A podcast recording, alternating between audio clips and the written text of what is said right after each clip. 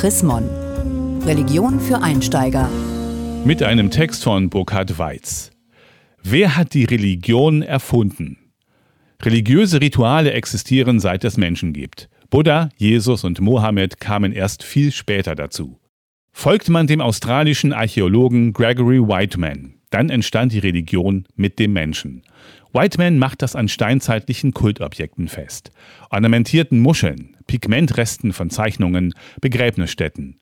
Sie halfen Menschen, ihrem Bedürfnis nach Sicherheit und Vertrautheit in ritualisierten Handlungen Ausdruck zu verleihen, unbekannte Gefahren abzuwehren, die Rangfolge in der Gruppe zu klären.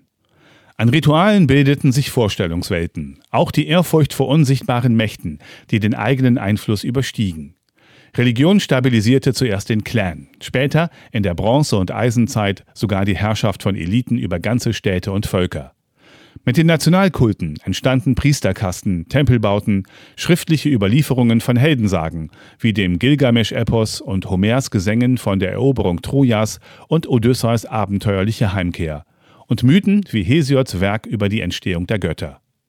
Erst ab dem sechsten vorchristlichen Jahrhundert bildeten sich Religionen heraus, wie wir sie kennen. Da konnten Menschen bereits auf alte schriftliche Überlieferungen zurückblicken und hatten sich in der Auseinandersetzung mit diesen Traditionen ein hohes Maß an Selbstreflexion erarbeitet.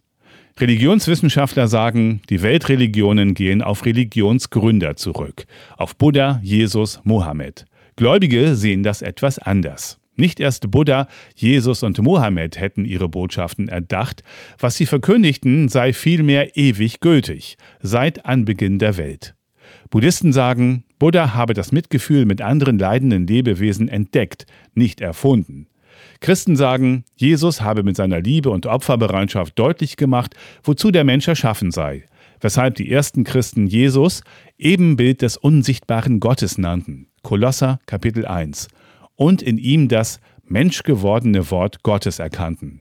Johannes Kapitel 1, das schon an der Schöpfung mitwirkte. Muslime sagen, den Koran, der dem Propheten Mohammed offenbart worden sei, habe es schon von Anbeginn der Welt gegeben. Es seien göttlich poetische Worte der Rechtleitung für die weltweite Gemeinschaft derer, die sich fünfmal täglich vor dem Höchsten verneigen und einander im weißen Pilgerkleid von gleich zu gleich begegnen. Heute mag das zeitlos Gültige der Weltreligionen, die Vision von persönlicher Reife und friedlichem und gerechtem Miteinander, schwer vermittelbar sein. Daran sind keinesfalls die Religionskritiker und Spötter schuld. Gläubige sollten sich jeder Kritik stellen und mitlachen, wo es witzig wird. Es sind ihre selbsternannten Wächter, die Religion wie etwas schlecht Ausgedachtes erscheinen lassen. Fanatische Mönche, die gegen muslimische Rohingyas hetzen. Bärtige Männer, die Allahu Akbar schreien und unschuldige Menschen niedermachen. Biedere Evangelikale, die einen egomanen Ex-Präsidenten verehren, weil er Fremde ausgegrenzt und konservative Richter ernannt hat. Sie alle entstellen bis zur Unkenntlichkeit, was sie angeblich beschützen wollen. Ihnen gelten die Worte Nathans des Weisen. In seinem Theaterstück lässt Gotthold Ephraim Lessing seine jüdische Hauptfigur eine Parabel über den Wahrheitsanspruch der Religionen erzählen. Nathan erzählt von einem Ring, der vor Gott und den Menschen angenehm macht. Dieser Ring kommt in den Besitz eines Vaters von drei Söhnen, die er gleich gern hat. Um den Ring an alle vererben zu können, muss er zwei identische Nachbildungen anfertigen. Nun streiten die Söhne, wer den wahren Ring hat. Schließlich rät ein weiser Richter. Wenn der Ring die Kraft habe, vor Gott und den Menschen angenehm zu machen, dann möge doch ein jeder danach trachten, die Kraft des Rings an den Tag zu legen. Niemand hat die Religion erfunden. Sie war da, seitdem es Menschen gibt.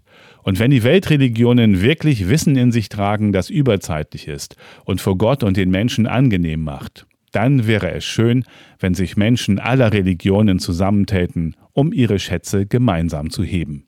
Mehr Informationen unter www.chrismon.de